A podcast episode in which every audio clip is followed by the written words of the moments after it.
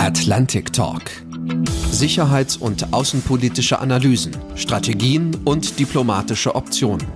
Ein Podcast der Deutschen Atlantischen Gesellschaft. Hallo und herzlich willkommen bei dieser 48. Folge vom Atlantic Talk Podcast. Ich bin Oliver Weiland. Schön, dass Sie heute dabei sind. Am 11. und 12. Juli haben sich die NATO-Mitgliedstaaten zum Gipfel im litauischen Vilnius getroffen. Das bestimmende Gipfelthema war das Maß an Sicherheit, das die NATO der von Russland in ihrer Existenz bedrohten Ukraine offiziell und verbindlich zusichern würde. Mitgliedschaft ja, nein, Einladung, Bedingungen für die Einladung, Zeitfenster. Nun ist ein NATO-Gipfel auch immer eine große Show. Stärke und Geschlossenheit zu zeigen, das gehört quasi zu den vorgegebenen Spielregeln. Und tatsächlich konnte der bisherige und künftige NATO-Generalsekretär Jens Stoltenberg noch kurz vor dem Gipfel die türkische Blockade der schwedischen NATO-Mitgliedschaft brechen. Ein für die NATO kaum zu überschätzendes Ereignis. Und dennoch, stimmt das Bild, das die NATO in Vilnius von sich selber gezeichnet hat? Das Bild von einer starken und geeinten NATO, die die Werte der Demokratie und die europäische Friedensordnung in der Ukraine as long as it takes verteidigen wird?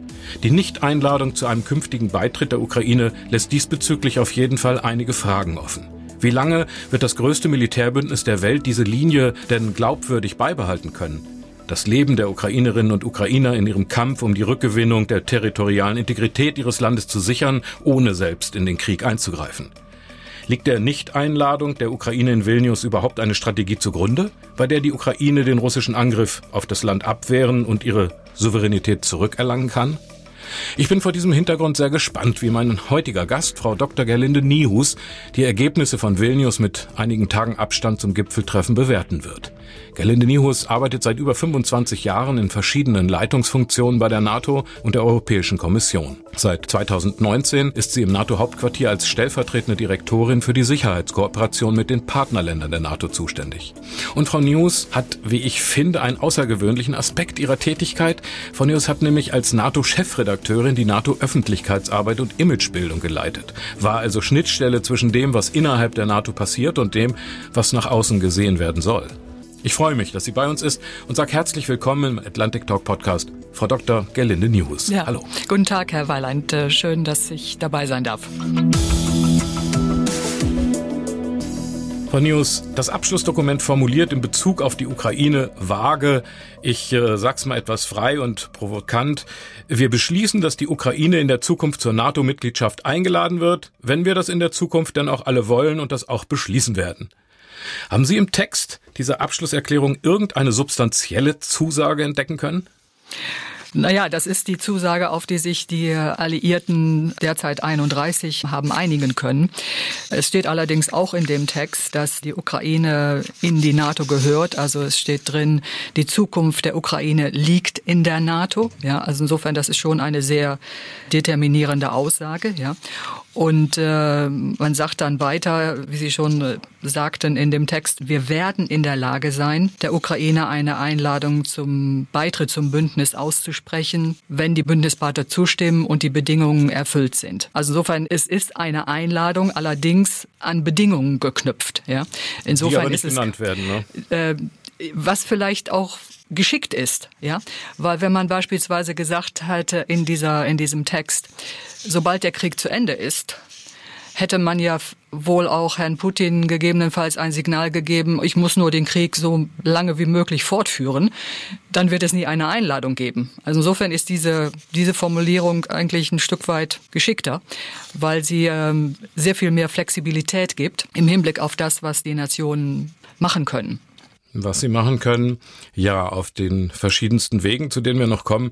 Äh, es war dennoch äh, weniger als äh, der Ukraine vor 15 Jahren 2008 zugesagt worden ist, denn da war die Einladung sozusagen gesichert. Nein, aber äh, ja. Äh, also ich muss ein bisschen korrigieren, Herr Weiland, weil in Bukarest 2008 war es auch eine konditionierte Einladung, weil es wurde gesagt, we will invite Ukraine and Georgia yeah, to become a member with the Membership Action Plan as the next step, also mit dem Membership Action Plan als dem nächsten Schritt. Ja. Und in Vilnius hat man sich nun darauf verständigt, eben diesen Membership Action Plan, also diesen, diesen Aktionsplan, der vorbereitet auf die, auf die Mitgliedschaft, fallen zu lassen, weil man, weil man gesagt hat, die Ukraine hat bereits genügend Reformen durchgeführt, sodass das bislang zweistufige Verfahren, also dieser zweistufige Prozess nicht mehr notwendig ist, sondern dass man im Falle der Ukraine ein Szenario sich vorstellt, so ähnlich wie bei Finnland und Schweden, die ja auch ohne diesen Membership Action Plan in die NATO gekommen sind bzw. kommen werden. Also insofern ist das schon ein Fortschritt.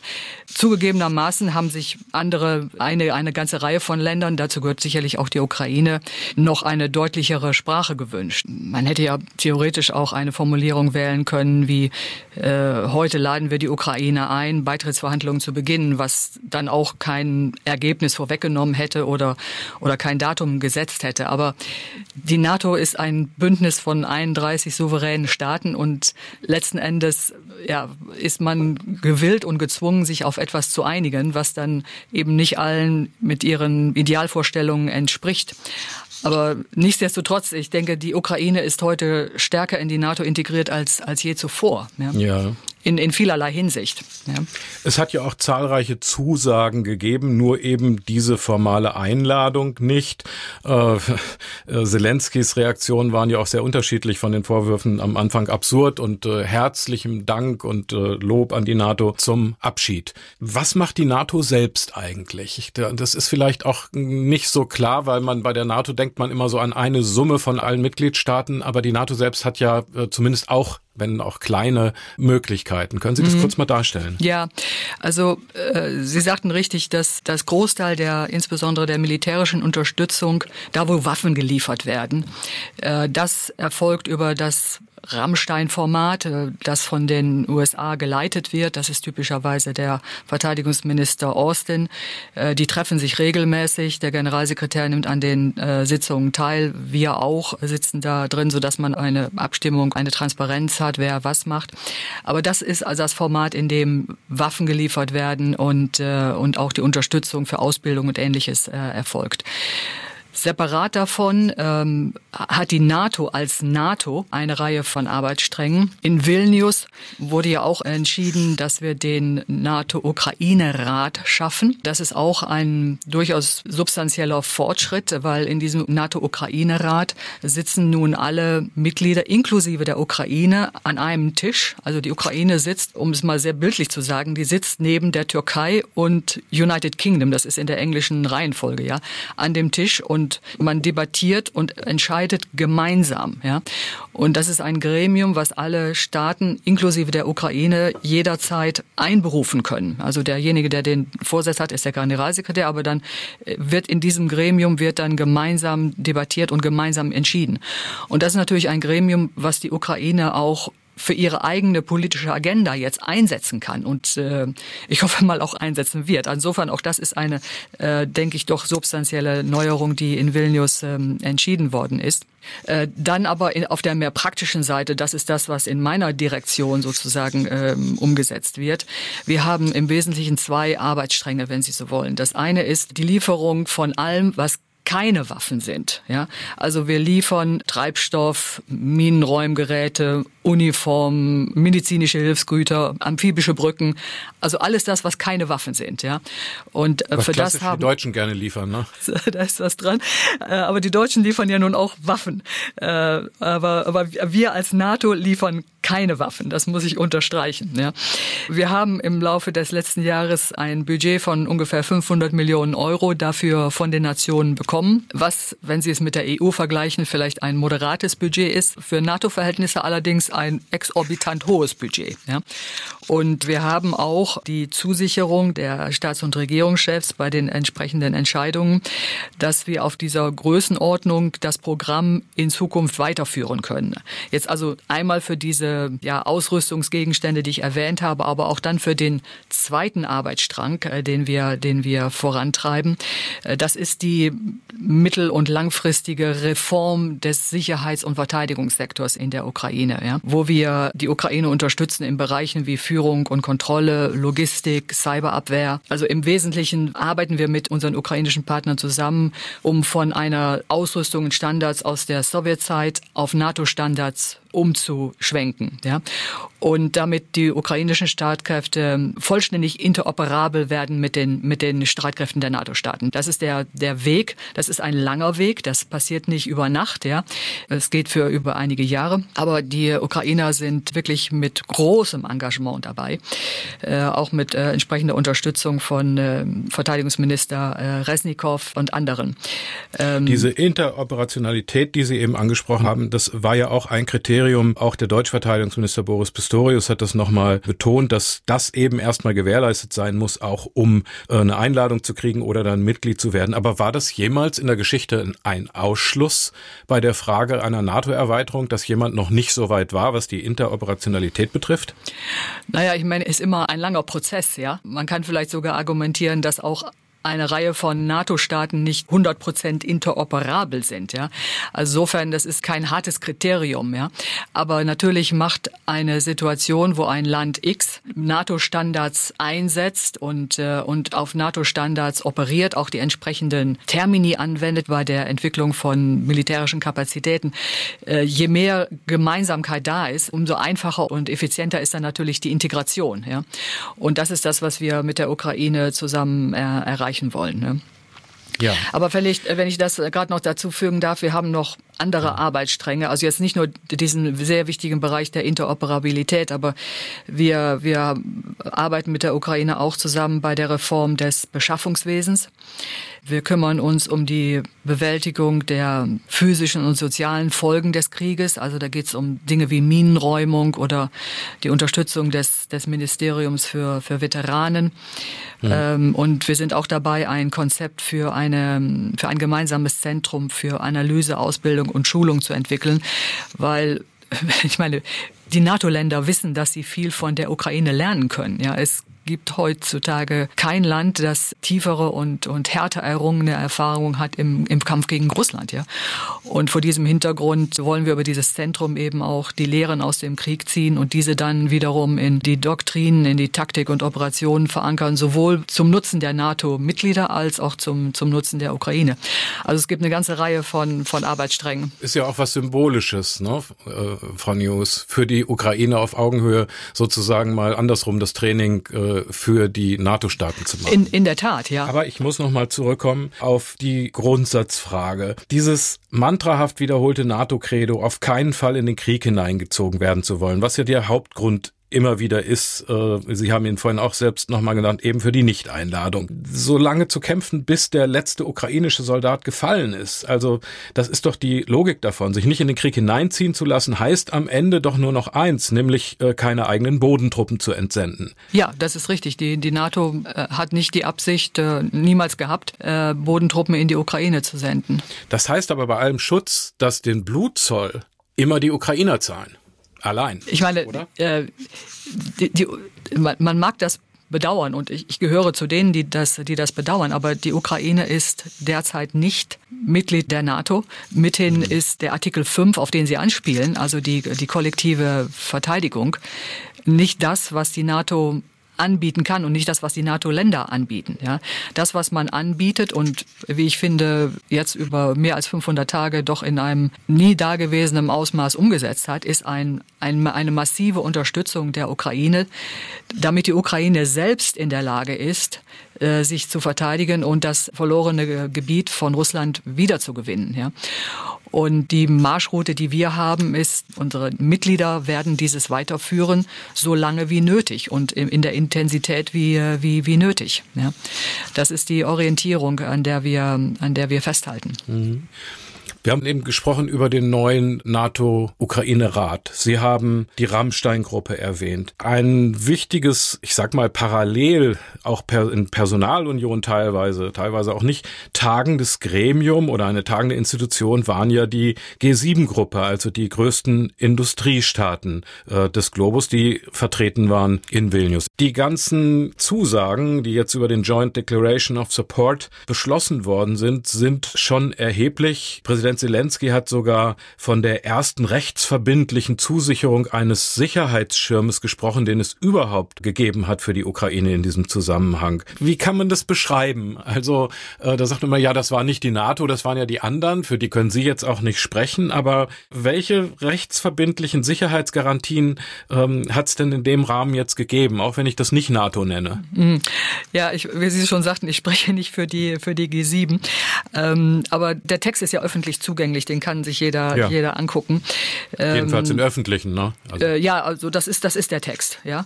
Aber dieser Text ist, also so wie ich ihn lese, mehr ein Startsignal, ja, weil es steht ja auch drin, äh, dass man die entsprechenden Teams damit beauftragt, nun die Diskussion im Hinblick auf Verhandlungen für Sicherheitszusagen und äh, Unterstützung zu führen, ja. Insofern, das ist der Beginn eines Prozesses. Aber ich halte ihn in jeder Hinsicht wichtig und richtig, was sich, glaube ich, auch dadurch zeigt, dass schon eine ganze Reihe von anderen Ländern, also über die G7 hinaus, sich diesem Prozess angeschlossen haben, äh, weil es der Ukraine natürlich insbesondere die Zusicherung einer langfristigen äh, Unterstützungsperspektive gibt. Ja? Und das in sich, denke ich mal, ist, äh, ist, ist wertvoll und ein, ein strategisches Signal an die Ukraine, aber gleichzeitig natürlich auch an Präsident Putin.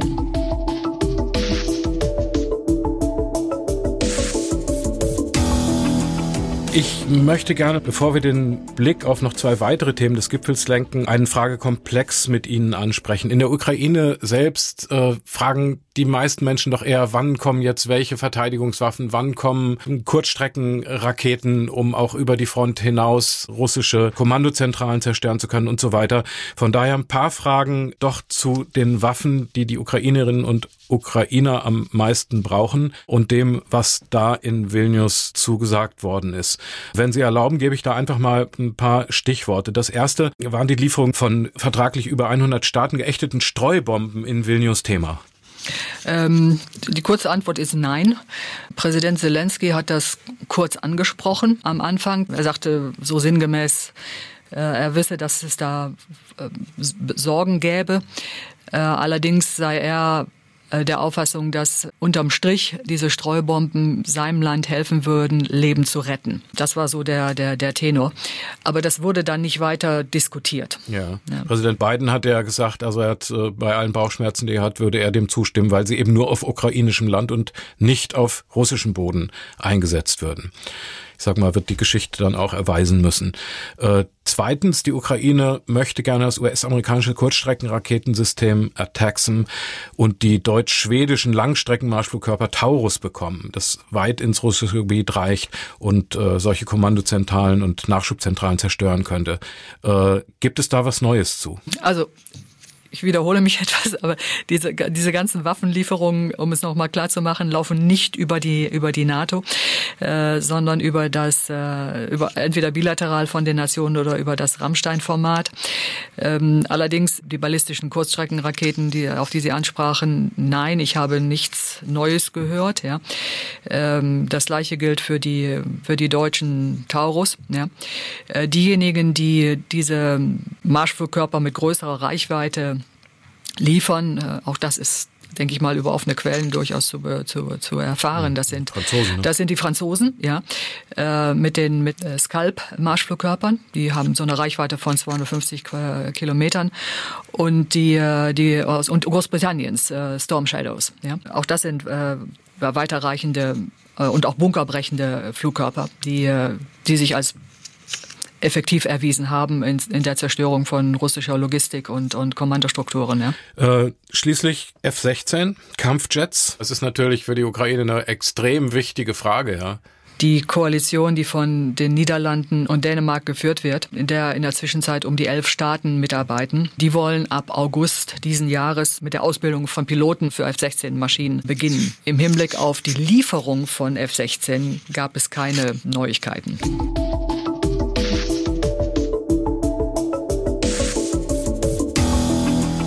Cornelius, die NATO hat in Vilnius ein sehr ehrgeiziges, umfassendes, detailliertes und kollektives Programm zur Verteidigung des Bündnisgebietes beschlossen. Ein wichtiger Schritt, wenn man so will, die Zeitenwende auf NATO-Ebene. Das ist zusammen mit dem nun bald erwarteten Beitritt Schwedens eine wirklich sehr einige und starke politische Entscheidung der NATO gewesen. Äh, was sind die Main Facts dieses kollektiven Verteidigungsplans? Sie haben recht, es ist ähm, wahrscheinlich die umfassendste Gestaltung der NATO von äh, einer Organisation mit Fokus auf die Auslandseinsätze, also praktisch das, was wir in den letzten zwei Jahrzehnten im Wesentlichen hatten, Stichwort Afghanistan, zu einer Organisation mit dem Fokus auf die Bündnisverteidigung. Ja. Und das Herzstück sind diese umfassenden Verteidigungspläne, die die umfassendsten sind, die die NATO seit Ende des Kalten Krieges verabschiedet hat, die eben die Abschreckung und Verteidigung ähm, gegen die beiden größten Bedrohungen, so wie sie in unserem strategischen Konzept, aber auch in anderen Planungspapieren verankert sind, nämlich Russland und Terrorismus, also gegen die Abschreckung und Verteidigung äh, gegen diese beiden größten Bedrohungen dienen sollen. Es gibt derer drei äh, von diesen Regionalplänen. Einen Plan für den Norden, der also den Atlantik und die europäische Arktis abdeckt. Äh, ein Plan für die Mitte, also den Ostseeraum und, und Mitteleuropa und dann einen Plan für den Süden, den Mittelmeerraum und das Schwarze Meer. Und diese Pläne beschreiben, also der Sacceur, äh, General Cavioli nennt sie äh, The Theory of Victory, also die Theorie des Sieges. Ja, die beschreiben, wie die NATO jeden Eingreifer aus jeder Richtung abschrecken und abwehren wird und, und kann. Aber ich muss dazu fügen, diese Pläne sind defensiv ja, und, und verhältnismäßig. Also es ist keine offensive Planung. Also äh, General Christopher Cavoli, äh, das ist der NATO-Oberbefehlshaber Befehlshaber der Alliierten in Europa und im Prinzip Autor oder Spiritus Rector dieser Pläne. Richtig, ja, das hätte ich dazu sagen sollen. Also diese Pläne ermöglichen es den NATO-Mitgliedern praktisch genau zu wissen, welche Mittel oder Fähigkeiten in einem Krisenszenario von ihnen verlangt werden, einschließlich der Frage, wo und was zu verlegen ist und welche Aufgaben dann diese, diese Truppen haben, ja, und welche Anforderungen dann für die Aufrechterhaltung der Truppen und ihrer Fähigkeiten gebraucht werden, ja. Das heißt zum Beispiel auch, also dass, äh, dass jedes Land weiß, äh, welches Land welchem anderen im Fall eines Angriffs durch eine Macht wie Russland, sage ich vorsichtig, äh, zur Hilfe kommen muss. Ja, korrekt, ja, das gehört dazu. Dass eben auch klar ist, wer, wer wann wem in welcher Konstellation zur, zur Hilfe kommt, ja. ja. Und gleichzeitig, auch das ist durchaus ein wichtiger Fortschritt, hat Sakur als, als Oberbefehlshaber der, der NATO-Truppen auch sehr viel bessere Einsicht in das, was die Nationen an Streitkräften und Ressourcen vorhalten. Ja, und auch da, wo es noch Lücken gibt. Ja. Auch das ist ja immer ein langfristiger Prozess. Ja. Man kann ja nicht so einen, einen Knopf drücken und, und plötzlich ist alles da. Ja. Ähm, ich denke, wichtig ist auch, dass diese Pläne sehr eng verzahnt sind mit den weiteren Investitionen in die Verteidigung, also diesem äh, Defense Investment Pledge, wie wir das in unserem Jahr Jargon nennen. Ja. Höhere Ressourcen. höhere Ressourcen, ja, auch darauf hat man sich ja geeinigt, äh, dass man jetzt zwei Prozent des Bruttoinlandsprodukts als Untergrenze betrachtet und nicht mehr als Obergrenze. Ja. Also diese Pläne sind eben auch damit eng verzahnt, aber eben auch mit der Anforderung und der Entwicklung von, ähm, von militärischen Fähigkeiten. Ja. Also beim Stichwort zwei Prozent äh, sind die Regeln äh, denn in Bezug auf diese zwei Prozent des äh, Bruttoinlandsprodukts, dieser Ausgaberegeln jetzt klarer und härter formuliert als bisher, wo sie jeder interpretieren konnte, wie er mochte? Ähm, ja, sind sie, weil äh, es steht in der Gipfelerklärung drin, dass wir uns verpflichten, ja, äh, zwei Prozent in die, in die Verteidigung zu investieren. Ja. Und mit Verlaub, das ist auch das, was wenn man jetzt mal ein paar Jahrzehnte zurückzoomt, ja, Ende der 80er Jahre haben alle NATO-Mitglieder zwei Prozent und mehr in die Verteidigung investiert. Ja. Ähm, ich denke mal, seit Russlands ja, erneutem brutalen Krieg gegen die Ukraine im Februar letzten Jahres ist, ist sehr vielen Menschen in Europa eben auch klar geworden, dass man Frieden und Sicherheit nicht zum Nulltarif bekommt. Ja. Das schlägt sich auch in Umfragen wieder, die wir hier manchmal durchführen. Da sehen wir, dass also die Zustimmung zur Investition in Verteidigung, zur Aufrechterhaltung Erhöhung oder zur Erhöhung groß ist, liegt über 70 Prozent. Ja. insofern das. Äh, Gut, 46 Milliarden war der Etat, aber immerhin auch vorher schon. Also ist ja nicht nichts gewesen. Ne? Ähm, In Deutschland jetzt. Ja, gut, aber Deutschland äh, hat äh, natürlich über lange Jahre und ist nach wie vor ent entfernt von dem 2-Prozent-Ziel. Hm? Eben, ja. Hm. Deswegen und, und, frage ich, ob die Regeln sozusagen äh, klarer festgezurrt auch sind. Das, also Strafmechanismen gibt es ja nach wie vor nicht. Ne? Strafmechanismen gibt es nicht, aber die NATO, die Nationen haben sich dazu nun verpflichtet. Mhm. Ähm, zwei Fragen in diesem Zusammenhang stelle ich schnell nochmal. Welche Aufgaben kommen denn in dem Zusammenhang dieses Planes neu auf Deutschland zu? Ehrlich gesagt, das weiß ich nicht. Ich meine, die Deutschen haben ja sowieso schon die Präsenz in Litauen, aber was in, in diesem Plan nun spezifisch für Deutschland ausgeführt ist, kann ich Ihnen leider nicht sagen. Zu den Plänen gehört auch der Beschluss, bis zu 300.000 NATO-Soldatinnen und Soldaten nach maximal 30 Tagen in voller Kampfbereitschaft einsetzen zu können. Äh, wie lange darf und soll es dauern, dieses Szenarium wirklich umsetzen zu können? Ja, das äh, wird ein etwas wohl längerer Prozess sein, ja, weil äh, 300.000 ist natürlich schon eine, eine große, große Zahl. Zum zumal man die eigentlich dann auch mit drei multiplizieren muss, ja, weil man hat dann 300.000, ich sag mal in Anführungsstrichen, im Einsatz äh, und aber dann 300.000 eben auch in der Vorbereitung und 300.000 in der in der Nachbereitung, wenn Sie so wollen, ja.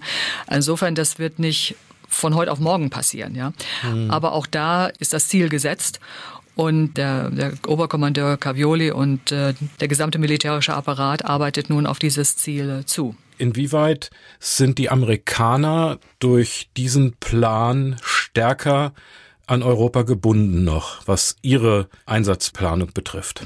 Nun, ich meine, die Amerikaner sind traditionell bislang und, und auch in, in Zukunft natürlich das größte und stärkste Mitglied der, der NATO. Ja. Und äh, sie haben auch in den letzten Jahren ihre Präsenz in Europa wieder ausgebaut. Ja. Äh, und äh, wenn es denn in einem hypothetischen Szenario wirklich zu einer kommen würde, äh, würden sie natürlich mit den entsprechenden Ressourcen auch vor Ort sich engagieren. Ja, auch das ist ja vor kurzem schon mal in einer ja. Übung praktiziert worden. Ja, das ist dieses. Aber bringt der bringt dieser Plan äh, weitere zusätzliche Aufgaben äh, für die Vereinigten Staaten, was die Verteidigung Europas betrifft? Auch das kann ich so nicht beantworten, weil was in einem Bündnisfall, davon reden wir jetzt ja, was in ja. einem Bündnisfall die einzelnen Staaten jeweils machen, äh, hängt zunächst mal davon ab, was sie, wenn ein Artikel 5 denn erklärt worden ist, äh, sich entscheiden zu tun. Ja? Also es gibt da keinen Automatismus. Ja? Und insofern denke ich, dass diese, dass diese Pläne auch Zielvorgaben beschreiben, aber nicht unmittelbar sagen, diese und jene Kontingente müssen dann nach Kassel ge gebracht werden. Das, das, das schon, Frau Niehaus. Aber äh, im Unterschied, sagen wir mal, zu den fiktiven Übungen der Vergangenheit geht es jetzt ja, äh, gibt es auch Vereinbarungen in diesem Plan, dass man äh, realistischer seine äh, Übungen ausführt und da ist ja dann schon auch deutlich, wer in diesen Fällen äh, dann was zu tun hat. Und da äh, war der Eindruck bisher, den ich von Kommentatoren äh, mitbekommen habe, aber doch nicht so äh, explizit gefunden habe, äh, dass die amerikanischen Streitkräfte noch enger eingebunden werden als bisher. Ähm, ja, ich meine, aber Gut. es werden im Prinzip alle enger eingebunden, ja, weil, weil nur dann ist man stärker in der Abschreckung und in der Verteidigung. Also das betrifft eigentlich alle. Aber Sie haben recht, äh, diese ähm, Übungen, die jetzt in Zukunft durchgeführt werden, sollen realistische Szenarien äh, dann üben. Ja. Aber natürlich werden wir nicht so naiv sein, diese Szenarien so zu gestalten, dass wir ja, einem möglichen Aggressor oder, oder Gegner dann sagen, wie wir uns im Zweifelsfalle verteidigen würden. Der Fokus hat sich durch diese Pläne dennoch geändert. Die Modernisierung der NATO als kollektives Verteidigungsbündnis fürs eigene Bündnisgebiet wird auf Kosten der heute kritisch bewerteten Auslandseinsätze der Bundeswehr gehen. Sie haben Afghanistan erwähnt. Ich denke an den Konflikt zwischen den USA und China in Taiwan. Muss die für das kommende Jahr zum Beispiel angekündigte weitere Reise einer deutschen Fregatte ins südchinesische Meer dann am Schwarzen Meer enden? Muss man da umbuchen? Oder verteidigen die NATO-Staaten die Freiheit der internationalen Handelsrouten Routen auch weiterhin weit außerhalb des Bündnisgebietes. Was erwarten die Amerikaner von den Europäern, wenn man hier sagt, Auslandseinsätze äh, bitte doch eher nicht, äh, wir bleiben jetzt zur Verteidigung des Bündnisgebietes hier? Ich denke, die, die Bündnispartner setzen sich natürlich schon für die Freiheit äh, der, der Meere ein und dazu gehört eben auch im Zweifelsfalle eine, eine Fahrt einer Fregatte aus Deutschland durch die Straße von Taiwan. Ja. Aber die großen Auslandseinsätze seitens der NATO gibt es ja im Augenblick nicht. Ja. Es, äh, mhm. aus Afghanistan sind wir abgezogen. Wir haben noch ja, ich KFOR. Mal, dass das in Taiwan nicht nötig wird. Ja. Das, äh, also das gäbe Gott. Aber, ja, in der Tat. So, was wenn? Man kann ja nicht alles gleichmäßig tun und wenn sich der Fokus nach hier verlagert, nach Europa, also ist meine Frage einfach, ob man da jetzt eine Aufgabenteilung äh, stärker ins Auge gefasst hat zwischen Europa und den Vereinigten Staaten oder man das einfach sozusagen doch in der Hinterhand hält, äh, diese Möglichkeiten, aber eben einfach sagt, äh, wir gehen nicht mehr in Hindukusch und äh, Mali wird auch keine Aufgabe von so. Na, ich meine, die amerikanische, die USA haben, sagen ja schon seit langem, auch das geht zurück auf, auf eine ganze Reihe von US-Präsidenten, dass die Europäer mehr für ihre eigene Sicherheit und Verteidigung tun sollten. Ja. Äh, das hat natürlich schon zu einem Teil auch den Hintergrund, dass die, äh, die USA sich eben auch mehr auf den indopazifischen Raum äh, konzentrieren müssen und, und können oder wollen und müssen. Ja. Äh, also insofern die Aufforderung an Europa, sich in der Sicherheits- und Verteidigungspolitik äh, zu emanzipieren. Dieser Aufruf ist da, der wird auch nicht äh, weggehen. Und ich denke auch ein Stück weit, dass, dass Europa das jetzt auch tut. Ja, ich meine, ich kann jetzt nicht für die EU sprechen, äh, aber was ich sehe, ist doch, dass, äh, dass auch dort dieses Thema sehr viel präsenter ist. Äh, auch Beispiel Ukraine, ja, die, die EU liefert also massiv Unterstützung an die, an die Ukraine. Äh, also auch insofern auch dort gibt es äh, sicherlich eine, eine sehr viel größere Aufmerksamkeit und eine, eine Wertschätzung dessen, was Sicherheit und Verteidigung erfordern.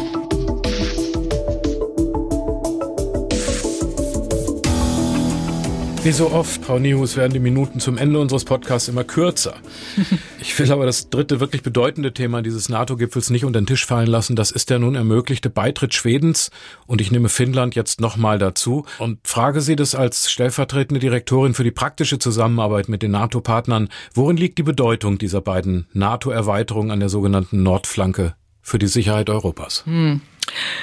Ja, vielleicht sollte ich erstmal sagen, also die NATO hat weder in Finnland noch in Schweden aktiv für eine Mitgliedschaft geworben. Ja, das äh, waren die souveränen Entscheidungen dieser beiden Länder, die eben angesichts der, des Krieges von äh, Präsident Putin in der Ukraine abgewogen haben, dass eine NATO-Mitgliedschaft in ihrem nationalen Interesse ist. Ja. Aber was es bedeutet, ist natürlich eine Stärkung der NATO, ja. Denn es handelt sich in beidem Fall um sehr äh, fähige Länder, ja. Äh, Finnland un unterhält eine Armee mit äh, sehr umfangreichen Reservekräften. Die Resilienz, wie wir das äh, in Neudeutsch äh, dieser Tage sagen, ist äh, immens hoch, ja. Auch die Vorbereitung des Landes auf einen eventuellen Angriff ist hoch. Ich entsinne mich an, an Bilder eines großen Hallenbades in Helsinki, dass man innerhalb eines Tages in einen Bunker umwandeln kann. Ja, und von dieser Art von Infrastruktur hat Finnland viele durch das ganze durch das ganze Land verteilt. Ja, also insofern Finnland ist äh, ist äh, ein sehr fähiger äh, Partner und das gleiche gilt für Schweden. Schweden verfügt über starke Luft- und, und Seestreitkräfte. Also insofern Aufklärung diese auch. Äh, Aufklärung auch. Ja, und ähm, so diese Erweiterung verändert natürlich die gesamte regionale Dynamik im, im hohen Norden. Ja, alle arktischen Staaten außer Russland sind nun Mitglieder der, der NATO. Das heißt also, wir können in dem Raum eine sehr viel kohärentere Strategie in der nordisch-baltischen Region verfolgen. Ja. Äh, während bei Russland äh, beispielsweise die Kola-Halbinsel, wo ja wirklich strategische Waffen der, der, der Russen vorgehalten ja. werden, nun doch ziemlich unter, unter Beobachtung kommt. Ja. Insofern, das ist alles eine sehr gute Nachricht für die NATO und eine sehr schlechte Nachricht für Herrn Putin. Ja, die äh, arktische Perspektive, die ist ja auch davon betroffen. Es hat dazu mal einen eigenen Podcast gegeben. Äh, deswegen erlaube ich mir das äh, nochmal zu fragen. Die klimabedingten Eisabschmelzungen in der Arktis eröffnen für Russland und auch für China ja sowohl über die Nord- als auch über die Südroute Zugang äh, in den Nordatlantik. Und das ist an der Stelle ja auch wichtig, dass da die Aufklärung und die nördlichen Teile der NATO so äh, stark präsent sein können jetzt. Ja, also insgesamt wird es, äh, wie gesagt, äh, die NATO stärken und für russische Militärplaner zusätzliche Schwierigkeiten bringen. Ja. Und aber dann eben auch die Gefahr oder die, die Möglichkeit einer Aggression gegen das Bündnis äh, sehr viel unwahrscheinlicher machen. Ich stelle mir vor, dass die Interoperationalität der Schweden und Finnen außer Frage steht, aber bis die maritimen Fähigkeiten, auch die Überwachungstechnik, Radarsysteme, Aufklärung, hm, zum Beispiel auch mit der Bundesmarine abgestimmt sind, das stelle ich mir als eine ziemliche Mammutaufgabe vor. Wie weit ist man da? Ich denke, damit ist man ziemlich weit. Ich, ich meine, ich bin kein Militärplaner, aber sowohl Finnland als auch Schweden haben ja jahrelang, jahrzehntelang an unserem Planungs- und äh, Review-Prozess teilgenommen, wo wir immer militärische Zielplanungen abgleichen. Und die sind auf der Basis von, von NATO-Planungszielen. Ja, insofern, das hat die beiden Länder schon sehr stark an die NATO herangeführt. Und beide Länder sind auch schon bei der Entwicklung dieser regionalen Pläne, von denen wir vorher sprachen, schon mit berücksichtigt worden. Ja, also insofern auch da ist eine Integration schon weit fortgeschritten. Das war der Atlantic Talk Podcast mit Dr. Gelinde Niehus. Ich danke Ihnen ganz herzlich für die Analyse und für Ihr Engagement im heutigen Atlantic Talk Podcast. Frau Niehus, alles Gute für Sie. Gerne, auf Wiederhören. Bis dahin, danke. Alles Gute wünsche ich auch unseren heutigen Nutzerinnen und Nutzern. Vielen Dank für Ihr Interesse an dieser 48. Folge. Ich freue mich natürlich, wenn Sie auch das nächste Mal wieder dabei sein mögen. Bleiben Sie gesund, sicher und hoffnungsvoll bis zum nächsten Atlantic Talk Podcast. Dann aller Voraussicht nach am letzten Donnerstag im August. Bis dahin verabschiede ich mich. Am Mikrofon war Ihr Host und Moderator Oliver Weiland. Atlantic Talk. Sicherheits- und außenpolitische Analysen, Strategien und diplomatische Optionen ein Podcast der Deutschen Atlantischen Gesellschaft.